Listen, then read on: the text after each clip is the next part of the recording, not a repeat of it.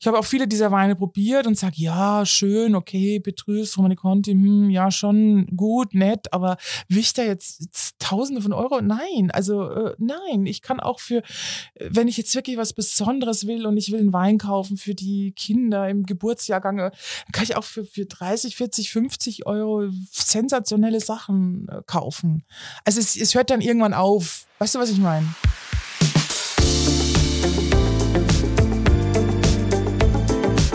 Talk mit K. Mit Sarah Brasak.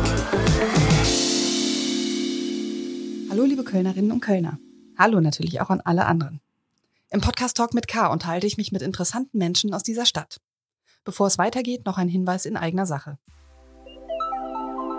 Dieser Podcast wird für Sie kostenlos vom Kölner Stadtanzeiger bereitgestellt. Wir freuen uns, wenn Sie unseren investigativen Lokaljournalismus unterstützen, indem Sie unser digitales Abo KSTA Plus ausprobieren. Die ersten vier Wochen kosten Sie nur 99 Cent. Alle Infos und Angebote finden Sie unter ksta.de slash pluspodcast. Heute zu Gast im Podcast ist Romana Echensberger. Die ist zwar streng genommen keine Kölnerin, wie fast alle Gäste in Talk mit K, aber die Sommeliere ist Weinexpertin für den Kölner Stadtanzeiger. Und in dieser Funktion testet sie regelmäßig neue Weine und gibt leckere, vor allem aber auch bezahlbare Empfehlungen. Und ich finde, das reicht in Köln absolut aus für eine Eingemeindung.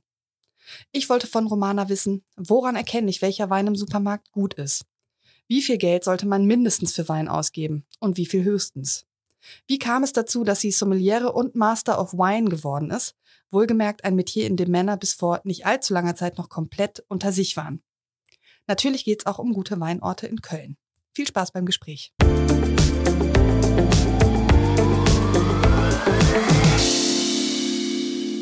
Liebe Romana, herzlich willkommen zu Talk mit K. Hallo. Du bist Teil einer kulinarischen Phase im Podcast. Gerade hatte ich Carsten Henn, den Gastrokritiker des Kölner Stadtanzeiger, zu Gast, um mit ihm über die Gastroszene in Köln zu sprechen. Und da stand das Essen im Fokus. Und heute sprechen wir über das, was abends gerne neben dem Teller steht, wenn man ins Restaurant geht, nämlich das Glas oder vielleicht auch die Flasche Wein. Ähm, wir trinken ja jetzt hier im Podcaststudio Kaffee, weil es ist 11 Uhr vormittags und das ist vielleicht ein bisschen früh für Wein, ne? Naja, verkosten kann man äh, vormittags sehr gut, aber trinken würde ich jetzt auch noch nicht. Also das wäre mir auch zu früh. ich würde gern einsteigen und dich mal ganz grundsätzlich nach deinem Beruf fragen, weil ich glaube, dass der für viele Menschen ein Mysterium ist. Viele werden das Wort Sommelier oder in deinem Fall Sommeliere kennen. Und viele verbinden damit auch irgendwie, ähm, dass der oder die was mit Wein macht. Aber was genau eine Sommeliere dann tatsächlich macht, das werden die wenigsten wissen. Ähm, erzähl mal. Also ich bin Sommeliere und jetzt auch Master of Wine und das sind zwei verschiedene Berufsfelder. Als Sommeliere ist man verantwortlich für den Weinkeller eines Restaurants und das ist eigentlich eine sehr, sehr wichtige Funktion, auch ökonomisch, weil ein Restaurant in der Regel ja das Geld mit den Getränken verdient und nicht unbedingt jetzt äh, mit Essen oder so, weil da sind die Kosten und Energiekosten und alles, das ist halt eben äh, sehr, sehr teuer. Und da hat man schon sehr viel Verantwortung, weil man ein großes Budget verwaltet. Wenn man jetzt in einem sehr ausgesuchten Restaurant arbeitet, haben die ja meistens einen großen Weinkeller. Und da muss man eben gucken, dass man äh, gut einkauft, äh, bedarfsorientiert, auch was das Publikum möchte, dass man eigene Akzente setzt und dass man natürlich auch guckt, dass der Keller nicht überaltert und die Weine zu alt werden. Man ist verantwortlich für die Kalkulation, ähm, dass auch ein Durchsatz da ist, äh, dass man das immer gut im Blick hat. Man muss auch die Mitarbeiter schulen und sprachfähig machen, äh, dass man nicht der Lonely Star on the floor ist, sondern dass quasi jeder auch ähm, gut sprachfähig ist, wenn es um Wein geht. Und dann, ich habe noch eine Zusatzausbildung gemacht zum Master of Wine. Und da, da gibt's keine weibliche Übersetzung offenbar für, im Gegensatz zu Sommeliere. Nein, es ist Master of Wine. Genau, ja. MW mhm. abgekürzt, vielleicht hilft es dann auch. Und ähm, die Weinbranche ist ja ein Riesenbusiness. Also viele, glaube ich, unterschätzen das immer, denken, ach, Wein und der Winzer und schön mit der roten Nase und dem Fass und so. Aber es ist ein Milliardenbusiness und äh, Master of Wine richtet sich eben da auch auf äh, Marketing, auf Business, teilweise auch auf Produktion. Manche Kollegen sind bin auch in der Produktion tätig.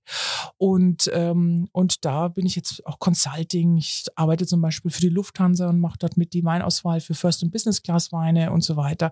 Da gibt es ein riesen Geschäftsfeld, was man da macht. Mhm. Bis 2011 hast du in Restaurants ja auch genau. tatsächlich gearbeitet und mhm. diese Weinkeller verwaltet. Jetzt bist du eben äh, in unterschiedlichen Tätigkeiten dann unterwegs. Genau, absolut. Ja. Ich bin selbstständig und mache vieles. Unter anderem schreibe ich auch die Weinkolumne im Kölner Stadtanzeiger, was immer noch sehr viel Spaß macht. Und ähm, mache eben, ja, wie gesagt, Lufthansa ist ein Kunde von mir. Ähm, auch andere, äh, ja, ich mache zum Beispiel für griechische Weine einiges. Deutschland vertrete ich äh, im In- und Ausland sehr oft.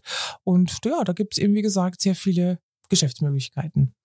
Du hast es gerade ja angedeutet, die Restaurants verdienen vor allen Dingen an den Getränken mhm. und nicht so sehr am Essen, weil fürs mhm. Essen musst du einen Koch einstellen, ähm, die Lebensmittel bezahlen etc. Ja. Ähm, wie sieht denn so eine Preisphilosophie aus? Also ich gebe ja zu, manchmal, wenn ich im Restaurant bin, mir schmeckt mhm. ein Wein sehr gut, dann fotografiere ich mir das Etikett ab, äh, gucke dann nachher nach, dann stelle ich ungefähr fest, äh, häufiger mal, dass dies im Restaurant die Flasche dann so zwei bis dreimal so viel kostet. Mhm, genau. Und das muss man wahrscheinlich ja natürlich ja. auch machen, ähm, damit äh, man irgendwie dann auch einen Gewinn als Restaurant hat. Mhm. Ähm, haben sich diese Preisspannen irgendwie verändert und sind die vielleicht auch länderspezifisch? Also ich habe zum Beispiel mal gehört, dass man in anderen Ländern durchaus ähm, gar nicht so hoch diesen Preis für eine Flasche kalkuliert. Ja, zunächst einmal äh, muss man vorausschicken, wir haben ein wahnsinniges äh, Problem in der Gastronomie, äh, um Mitarbeiter zu finden. Und wenn man die Mitarbeiter nicht adäquat bezahlt, dann kann man eigentlich den Laden sofort zumachen. Und lange Zeit wurden diese günstigen Preise auf, Rücken, auf dem Rücken der Mitarbeiter gemacht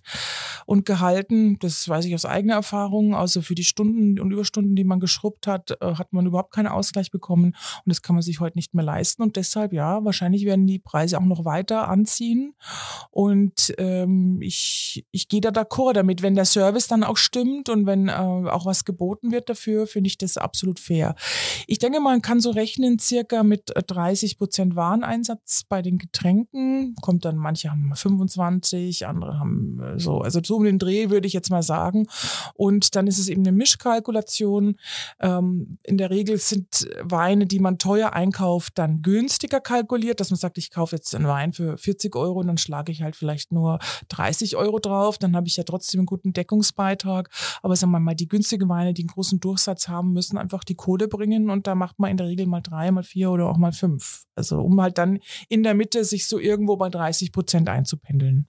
Und dann ist es die Kunst wahrscheinlich, auch die günstigen Weine im Einkauf zu finden, die aber trotzdem hervorragend schmecken, so dass genau. der Gast gar nicht den Eindruck hat, ähm, dass ihm da jetzt irgendwie was Billiges angeboten wird. Absolut, dass man einfach guckt ähm, und äh, da muss man halt die Expertise dann ausspielen. Dafür ist auch ein Sommelier da, der kennt den Weinmarkt, hat den Überblick und schaut so nach den Underdogs, die noch so ein bisschen unterbewertet sind, unterhalb des Radars laufen und wo man einfach noch irgendwie so ein Schnäppchen schlagen kann, also da einfach gut einkaufen kann kann. Ja, das ist so ein bisschen die Aufgabe auch vom Sommelier, das Perlentauchen, wenn man so will.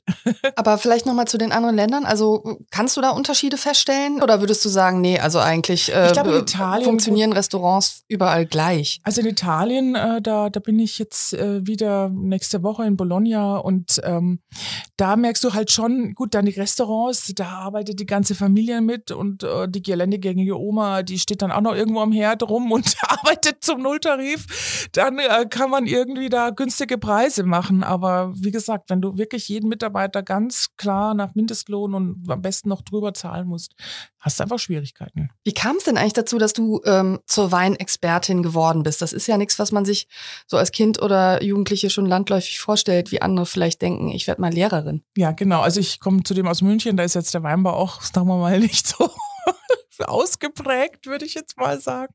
Wobei es jetzt am Ammersee auch äh, Wein, ein Weingut gibt, was aber egal, das ist eine andere Geschichte. Ich bin über die Gastronomie dazu gekommen. Also ich habe eine Lehre als Restaurantfachfrau gemacht im Königshof in München. Das war wirklich ein ganz tolles Haus direkt am Stachus. Und die hatten einen riesen Weinkeller und auch so eine große Liebe für Wein. Also das hat irgendwie jeder in diesem Haus verkörpert, diesen Wein und dass das was Besonderes ist. Und das hat mich total gepackt gepackt und fasziniert, auch die Vielfalt und, ähm, und so bin ich da dazugekommen. Da habe ich gesagt, ach wunderbar, Restaurant, dann kann man weitermachen mit Wein und Sommeliere gibt's da und so kam dann eins zum anderen. Ich frage jetzt auch deshalb, weil es ja nicht so furchtbar viele weibliche Vorbilder mhm. ähm, gab, als du angefangen hast. Denn das war früher tatsächlich ein reiner Männerberuf. Absolut. Also wir hatten jetzt erst im Stadtanzeiger das, das Interview mit der Paula Bosch. Die war, finde ich, so eine Pionierin auch in ihrem, äh, also für unseren Beruf. Die erste weibliche Sommeliere, die mir jetzt einfällt, die das auch sehr, sehr erfolgreich gemacht hat. Und ähm, als ich dann quasi dann circa 20 Jahre später, dann, dann war das schon eher verbreitet. Und dann gab es ja schon auch die Hinwendung, ja, Frauen in Männerberufen, ähm, das ist jetzt nicht mehr so das Thema. Und heute ist es gar kein Thema mehr. Eigentlich heute 50-50, würde ich jetzt mal sagen. Ja. Oh, okay, das hat sich ja dann wirklich rasant mhm. verändert. Ich habe das Interview ähm, auch gelesen. Ich fand das total spannend. Also vielleicht für alle, die das noch nicht gelesen haben, Paula Bosch gilt tatsächlich als die erste Sommeliere Deutschlands, war allerdings auch erst 20 Jahre vor dir da, also mhm. jetzt noch keine äh, sehr lange Zeitspanne vorher. Und mir hat's echt die Schuhe ausgezogen, was, was Paula Bosch an Sexismus erlebt hat. Was ist dir in diesem Gespräch so am meisten nachgegangen? Oder was hast du da auch nochmal ähm, ja, gelernt? Also auch, dass man äh, einem das nicht zugetraut hat. Also auch, und auch, naja klar, dieses Thema Sexismus, äh, das habe ich schon auch noch erlebt. Vielleicht jetzt nicht so krass wie manche andere, aber das ist schon auch immer ein Thema auch gewesen, das einen äh, begleitet hat. Und ich finde das toll, dass heute die jungen Leute da viel mehr sensibilisiert sind. Also ich habe ähm, jetzt äh, kürzlich nochmal eine Weinkarte übergangsmäßig betreut, weil es eben so einen Notstand gibt an Personal und habe damit das Vergnügen habe, mit vielen jungen Leuten im Restaurant zu stehen. Ich bin ja schon über zehn Jahre raus. Und da ist mir das so ins Auge gestochen, wie toll die miteinander umgehen und dass das einfach eine ganz andere Kommunikation ist, viel respektvoller und viel achtsamer miteinander und dass man einfach so dumme Witze, die man damals da mal gemacht hat, äh, um einen bloßzustellen, äh, das ist mir da nicht begegnet. Oder also das scheint irgendwie auch ein Generationsthema zu sein. Und ja, das, wie gesagt, das ist mir bei Paula Bosch, was die so erzählt, so an Geschichten, wie das früher war, ähm, das ist schon krass teilweise, ja. Jetzt interessiert mich natürlich auch, was du erlebt hast oder was du vielleicht auch von Kolleginnen gehört hast, ähm, die, die mit dir diesen Weg dann gegangen sind, auch zu, zu deiner Zeit. Äh, plauder doch da mal aus dem Nähkästchen. Naja, also sagen wir mal, wenn man jetzt so Sommelier wird und dann gibt's ja schon auch die verschiedenen Richtungen, wo du sagst, okay, da kannst du dich weiterbilden, da kannst du dich weiterbilden. Und dann geben sich so manche äh, als äh, Mentor aus und sagen, oh, du bist ja so talentiert und Wahnsinn und lass uns doch mal treffen und da mal den weiteren Werdegang besprechen und so. Und dann ist man erst, oh wow, da will mich jemand fördern, super toll. Und dann kommt halt raus, äh, der will eigentlich ganz was anderes. Und also solche Geschichten, ja. Also und äh, quasi, wenn man sagen wir jetzt jung ist, Anfang 20 äh, und so weiter, ähm, heute würde ich mir so, was, warum will der jetzt mit mir essen gehen? Das kann ich jetzt also wirklich nicht. Also würde ich heute eher ganz, aber ich weiß nicht, wie in meiner oder in meinem Fall war das so, dass man überhaupt gar nicht so auf die, äh, auf solche Dinge sensibilisiert worden ist. Und mir hat mal eine ganz tolle Frau, die war CEO von Coke Champagner, also ein absolutes tolles Champagnerhaus, eine tolle Lady, die aus Mexiko ist und dann irgendwie in diesem wahnsinns französischen Macho-Laden da rein ist. Und die hat gesagt, man muss den Töchtern sagen, sie müssen nicht von allen gemocht werden. Es reicht, wenn man sie respektiert. Und äh, das ist so ein Satz, der hätte mir irgendwie mit 18 richtig geholfen. ich habe ihn dann aber erst mit Mitte 30 gehört und habe mich zwischendurch dann so durchgewurschtelt. ja. Welche drei Sätze kannst du gar nicht mehr hören als ähm, Weinexpertin, frühere Sommeliere, ähm, die du vielleicht schon sehr oft gehört hast in deinem Leben? Genau, ja. Also irgendwie äh, gibt's also feminine Weine, das finde ich irgendwie so seltsam, weil ich denke mir auf, mein Mann trinkt viel femininere Weine als ich, würde ich sagen. Ähm, ich weiß nicht, was ich sehr lustig finde, ist vielleicht jetzt nicht mit einem Satz verbunden, aber wenn mein Mann und ich essen gehen, kriegt mein Mann immer die Weinkarte und der hat überhaupt keine Ahnung von Wein. Also das finde ich auch immer sehr witzig. Und als Sätze. Ist ja auch das Äquivalent dazu, dass ähm, der ja. Mann dann oft probiert. Ja, genau. Oder gar nicht gefragt wird, wer probiert und dem Mann eingeschenkt wird. Ja, genau. Ist aber auch was, was sich zunehmend, finde ich, äh, ähm, bessert. Ja, ja, absolut. Mhm. Ansonsten, nee, also ich bin da sehr entspannt. Also ich weiß auch nicht. Ich, ich, es gibt eigentlich nicht so dumme Fragen. Also ich, wir, wir setzen ja immer voraus, dass die Leute alles Mögliche wissen und ich will auch nicht sowas aufbauen, wo man sagt, oh, ich darf da jetzt nichts fragen, weil dann stehe ich doof da. Ey, Leute, es geht um Wein, es geht jetzt nicht um Herzchirurgie und so. Und wer Fragen hat, soll fragen. Und es gibt eigentlich nicht so dumme Fragen, finde ich. Wenn es um Wein geht, gibt es natürlich auch jede Menge äh, Missverständnisse. Was fällt dir noch so ein, wo du sagst, das ist so, das habe ich mir wirklich zum Ziel gesetzt, damit aufzuräumen, wenn es um Wein geht? Also Schwefel macht Kopfweh. Das ist so ein mhm. Mythos, äh, den, der einfach nicht stimmt. Also äh, es ist ja die Menge an Schwefel, die man einsetzen darf im Weinbereich, ist ja begrenzt. Und also mal im Vergleich, so trockener Rotwein hat maximal 100 Milligramm pro Liter Schwefel und getrocknete Aprikosen zwei Gramm pro Kilo. Also das heißt, wenn ich morgens ein Müsli mit Trockenfrüchten esse, dann habe ich mehr Schwefel aufgenommen, also wenn ich mir eine ganze Flasche Rotwein hinter die Binde kippe. Also wenn die Leute Kopfweh kriegen, hat es meistens entweder vielleicht was mit Histamin zu tun, das kann es durchaus geben, aber in der Regel ist auch die Menge so ein gewisses Problem dann dahinter. Genau. Dann äh, Biowein schmeckt nach äh, komischen Kartoffeln oder so oder Biowein ist schlecht. Das ist auch ein totaler Mythos. Heute sind die absoluten Top-Betriebe äh, wirtschaften biologisch und das hat sich total gedreht. Also da gibt's äh, auch äh, nichts mehr, äh, was, dass man das so sagen kann. Ja, das wären quasi die zwei Sachen, die mir jetzt so äh, ganz ein. Oder Riesling ist, äh, deutscher Wein ist doch immer fruchtig. Also das stimmt auch überhaupt nicht. Wir müssen jetzt mal eine Frage klären, die äh, jeden beschäftigt, der sich mit Wein nicht gut auskennt, aber trotzdem gerne guten und nicht zu teuren Wein trinken möchte. Und diese Frage geht wie folgt. Wenn ich im Supermarkt vor dem Weinregal stehe und ähm, nicht mehr als 10 Euro für eine Flasche ausgeben will, woran kann und soll ich mich dann orientieren? Weil da stehen im Zweifel 500 Marken ähm, mit vielen ja. unterschiedlichen Etiketten und mhm. ich bin lost. Das stimmt. Also ich bin ja immer ein großer Freund, dass man irgendwo hingeht, wo es auch eine Beratung gibt. Äh, und da gibt's ja auch äh, im Fachhandel tolle Weine unter 10 Euro. Aber klar, ich meine, wir, wir sind alle im Stress und da kauft man einen und dann nimmt man halt da irgendwo noch den Wein mit, wo man auch sonst einkauft. Das ist mir schon klar. Als erstes würde ich mal sagen, ich, man muss mal rausfinden, was für Rebsorten einem gut schmecken. Also, und wenn man die Info hat, dann kann man schon mal sagen, okay, ich suche nach den und den Rebsorten. Und dann, ähm, wenn es nach dem eigenen Geschmack geht, ähm, gibt es eine eigene, eigen, so eine ganz einfache Faustregel. Man kann nach Klima gehen. Also wir sind ja hier relativ noch kühl relativ. Es wird auch immer wärmer. Also das heißt, kühles Klima heißt in der Regel äh, frischere Weine, frischere Frucht, vielleicht auch ein Ticken mehr Säure und ein bisschen leichter am Alkohol. Und wenn ich jetzt was aussuche aus Süditalien, ist es halt dann genau umgekehrt. Also diese Weine sind halt kräftiger, weniger Säure und einfach vollmund, also kräftiger, ja. Also das könnte zum Beispiel dann auch eine Sache sein. Gilt und das für Rot wie Weit, äh, Weißwein genau, gleichermaßen? Gilt für ah, ja. Rot und für Weißwein gleichermaßen. Und dann, ja, muss man halt ausprobieren. Also ich bin auch nicht so ein Freund jetzt immer von diesen ganzen ja, Medaillen und, und so weiter. Also das ist oft auch schwierig zu sagen, wie es gibt ja Sachen, denen man vertrauen kann. Also ich finde zum Beispiel die Bewertungen von Robert Parker, die, die nach denen kann man sehr gut gehen. Aber ob jetzt im Supermarkt dann da so ein Wein steht, der Robert Parker bewertet ist, ist mir dann, weiß ich auch nicht. Das gibt's ja teilweise sogar mittlerweile im Discounter, dass man da zumindest ein, zwei, drei Flaschen stehen hat, wo ja. Parker-Punkte drauf sind. Ja. Da würdest du jetzt aber sagen, also ist schon mal eine Team, Orientierung, ähm, die ich ja. empfehlen würde. Also da ist das, ich kenne das Team und die mhm. arbeiten wirklich sehr seriös. Also ich kann da nichts äh, Negatives sagen über die.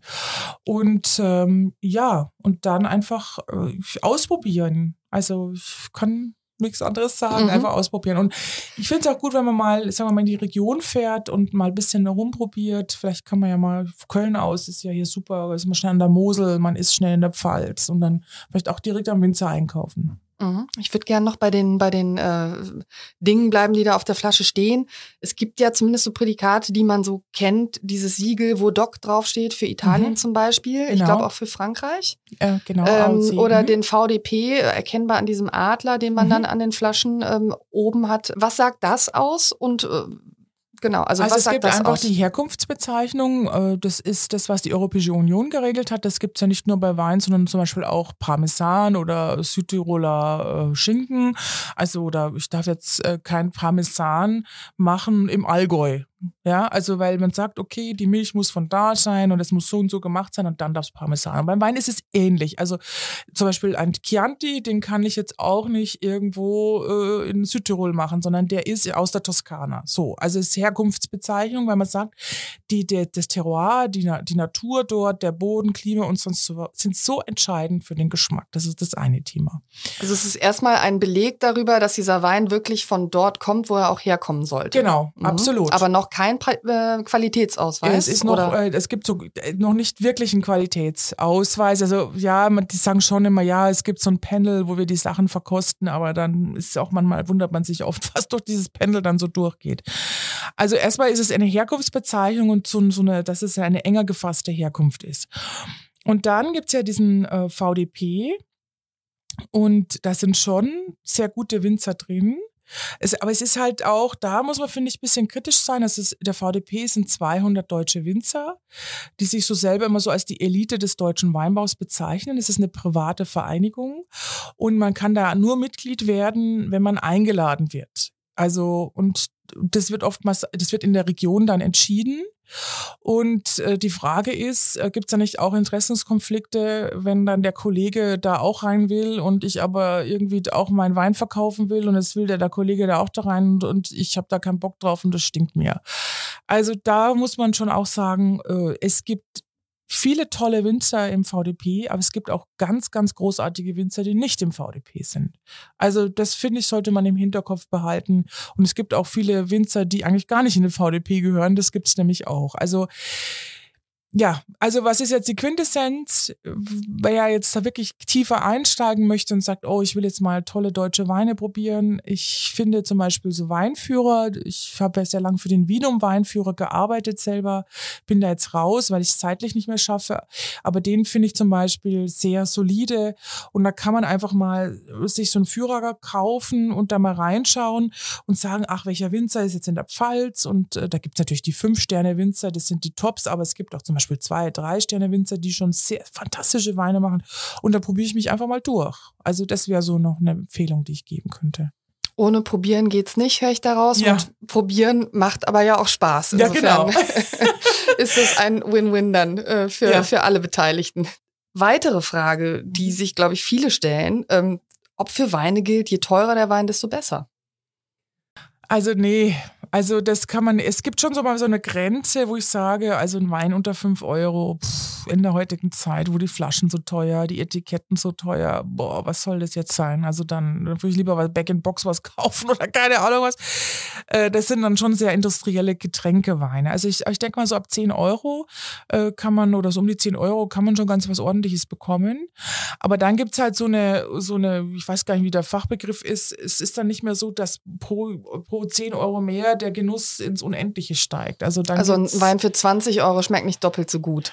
Kann, aber ich sag mal, es gibt ja dann Weine, die auch 2000 Euro kosten. Ne? Das ist mir fremd das kapiere. Also ich habe da keinen Bock drauf. Also dieses ganze Collectors-Item und, und wir beömmeln uns jetzt, weil wir jetzt hier den, den super äh, gesuchten Sammlerwein jetzt noch trinken und ah, also das, das, das ist, ist eine Welt, die mir überhaupt nicht liegt. Und ich habe auch viele dieser Weine probiert und sage, ja, schön, okay, Petrus, Romani Conti, hm, ja, schon gut, nett, aber will ich da jetzt Tausende von Euro? Nein, also äh, nein, ich kann auch für, wenn ich jetzt wirklich was Besonderes will und ich will einen Wein kaufen für die Kinder im Geburtsjahrgang, dann kann ich auch für, für 30, 40, 50 Euro sensationelle Sachen äh, kaufen.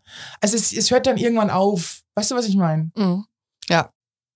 Man kennt das ja aus Filmen, dass so Weinkenner einen Wein probieren und sagen, das ist die Rebsorte, das ist die Herkunft, das ist das Weingut, das ist der Jahrgang und so weiter. Ähm, was würdest du dir in so einer Blindverkostung zutrauen? Ist sowas wirklich realistisch? Also ich muss sagen, als ich die Master of Weinprüfung abgelegt habe, ich habe nie mehr wieder so gut probiert wie damals. Weil da, das ist ja Teil der Prüfung auch und da trainiert man richtig hin. Also da habe hab ich mir wahnsinnig viel Wein gekauft. Jeden Abend hat mir da mein damaliger Freund dann drei Weine blind hingestellt und dann jeden Tag da probiert und argumentiert, ist das jetzt Syrah, ist das jetzt Cabernet Sauvignon und was auch. Also da war ich wahnsinnig fit. Ähm, heute ist quasi der, der Radius einfach eingeschränkt, wenn man bestimmte Themen hat, die man dann, auf die man sich spezialisiert. Also ich bin sehr auf deutschen Wein spezialisiert, ich bin so ein Osteuropa-Fan, ich bin so ein Underdog-Supporter, ich liebe rumänische Weine und so weiter, ich mache gern Griechenland und so.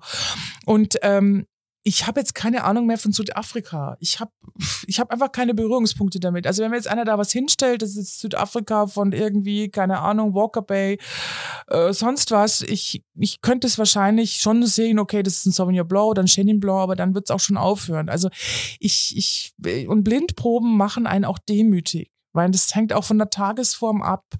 Manchmal ist man so gut drauf, da hat man es einfach echt drauf und dann hat man so einen Lauf. Das ist so ein bisschen wie beim Spielen quasi. Dann hat man irgendwie so eine Gewinnerstraße und dann liegt man auch wieder daneben, weil man einfach nicht fit, nicht äh, wach ist oder irgendwie nicht so auf Zack ist. Also ich tue mich da schwer. Also das, da wird auch so ein Bohai drum gemacht. Ich bin immer sehr fürs Bodenständige. Das, wenn das da so aufgepumpt wird wie so ein Maikäfer, dann, dann will ich das nicht. Das nervt mich. Es gibt ja, muss man ja auch sagen, wahnsinnig schlechte Weine finde ja. ich. Hat jeder äh, und jedem Leben schon mal getrunken. Ähm, woran erkennst du sofort, dass es kein guter Wein ist, wenn du so ein, sagen wir mal, ein Glas vor dir stehen hast, die Flasche nicht siehst, äh, vielleicht anfängst zu riechen und dann probierst? Also woran orientiert man sich da? Also einfach erstmal das Bauchgefühl. Was nicht schmeckt, schmeckt nicht. Und wenn ich erstmal drei Stunden mir einen Vortrag anhören muss, warum jetzt ein Wein toll ist, dann, äh, dann fällt mir immer äh, dieser Spruch ein, ich glaube, es war Oscar Wilde, der gesagt hat, this is the happy end and if you're not happy, it's not yet the end. End. Also, das ist immer dieser Spruch, wenn jetzt, ach, der muss aber noch reifen und ach, sie hätten den irgendwie 48 Stunden irgendwie äh, durch den Mixer drehen und dekantieren müssen. Das, also, äh, nein, sorry, ja. Also, wenn, wenn das nicht einleuchtet und wenn das Bauchgefühl sagt, nein, das ist irgendwie, mir schmeckt es nicht, dann schmeckt er nicht schlussfertig aus.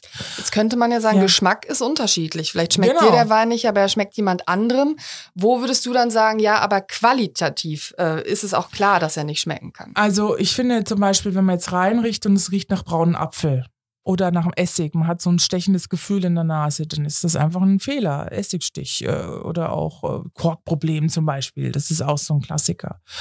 Oder auch Oxidation quasi, der Wein ist schon zu alt. Und wenn ich dann den, Wein im Mund habe und der ist bitter, unharmonisch, also man sagt immer, diese, der Wein muss auch eine gewisse Harmonie haben, also eine Balance zwischen Länge, Intensität, Komplexität. Und wenn das einfach nicht da ist, der Alkohol brennt wie Hölle oder der Gerbstoff ist so grün und dass ich irgendwie vier Wochen keinen Speichelfluss mehr habe, dann wird es auch im Alter nicht besser. Also ähm, da kann man, finde ich, auch sehr auf sein Bauchgefühl hören. Was nicht schmeckt, schmeckt nicht. Schluss. Biodynamischer Anbau ist etwas, was sehr stark gewachsen ist in den mhm. vergangenen Jahren und was toll ist, eben weil es eben auch gut ist für die, für die Böden und, und für den Klimaschutz.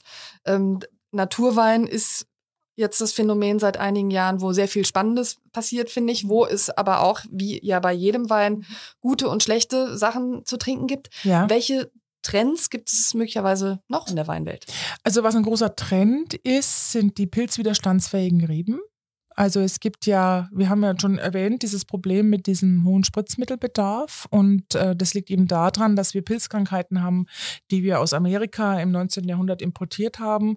Um, und ähm, unsere europäischen Edelreben wie Riesling, Merlot und so weiter sind nicht resistent dagegen. Und deshalb braucht man eben diese enorme Pflanzenschutzmenge, um quasi den Weinbau zu sichern.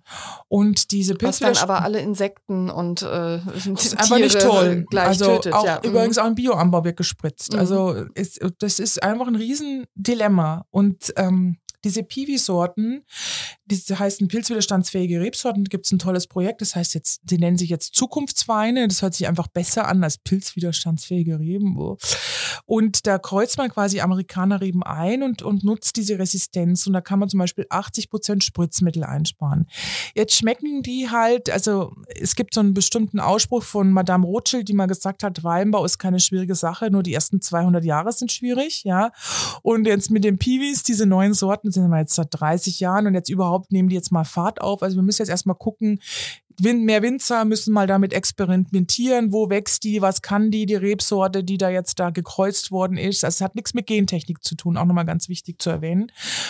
und trotzdem ist also die Sachen sind vielversprechend und ich also und ich denke mal gerade so für Sachen wie so Cuvées oder wenn man mal so einen Sektgrundwein macht, da kann doch so 40, 50 Prozent von so einer Piwi drin sein und dann spare ich eben auf dieser Fläche 80 Prozent der Spritzmittel. Das ist doch genial.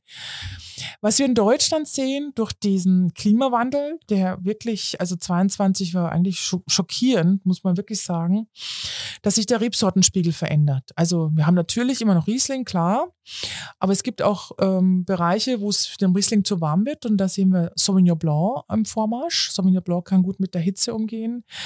Ähm, auch Rebsorten wie roter Riesling, die in den Steillagen einfach besser mit Sonnenbrand äh, umgehen können, also die nicht so anfällig sind. Rote Sorten, die an Zuwachs, äh, also Syrah, wer hätte denn vor 30 Jahren gedacht, dass mal ein Syrah hier reif wird? Also da ähm, sieht man definitiv Trends. Und was auch noch mit Sicherheit ein Trend ist, ist Sekt. Wirklich Top-Schaumweine. Also jetzt nicht so, was man aus Funk und Fernsehen kennt, sondern richtig top handwerklich erzeugte Schaumweine aus Deutschland. Das finde ich auch richtig geil.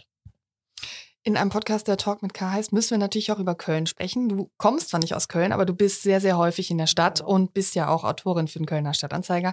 Bei Köln denken ja viele zuerst an das Getränk Kölsch. Was fällt dir denn zuerst ein? Also ich muss sagen, ich trinke ja schon auch gern Kölsch. ich trinke auch gern. Ich ist ja auch kein München. Widerspruch ich zum Wein. Ich trinke echt gern mal so ein Bierchen. Und ansonsten, ich, ich liebe Köln. Also einfach diese Offenheit der Leute. Und äh, also ich komme aus München. Also da ist man ja, wenn man sagen wir mal, jetzt nicht die richtige Sonnenbrille im Haar stecken hat, dann ist man ja schon unten durch, sag jetzt mal. Das ist so ein bisschen schickimicki. Und das finde ich hier in Köln angenehm, dass das eben nicht so ist. Und mir fällt bei Köln schon auch eine sehr lebendige Wein- und äh, Gourmet Promi-Szene ein.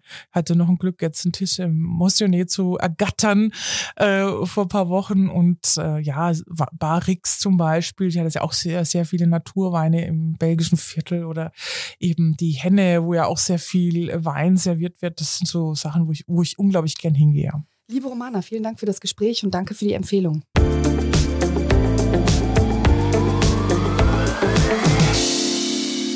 Sie Lust haben, sich weiter mit dem Thema Wein zu beschäftigen, ich habe Ihnen einige unserer jüngsten und interessantesten Artikel von Romana Echensberger im Kölner Stadtanzeiger in den Shownotes verlinkt.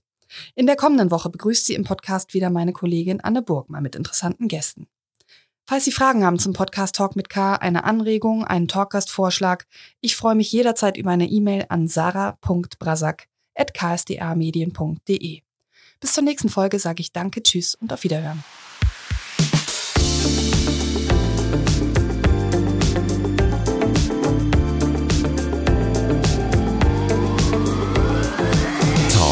mit K.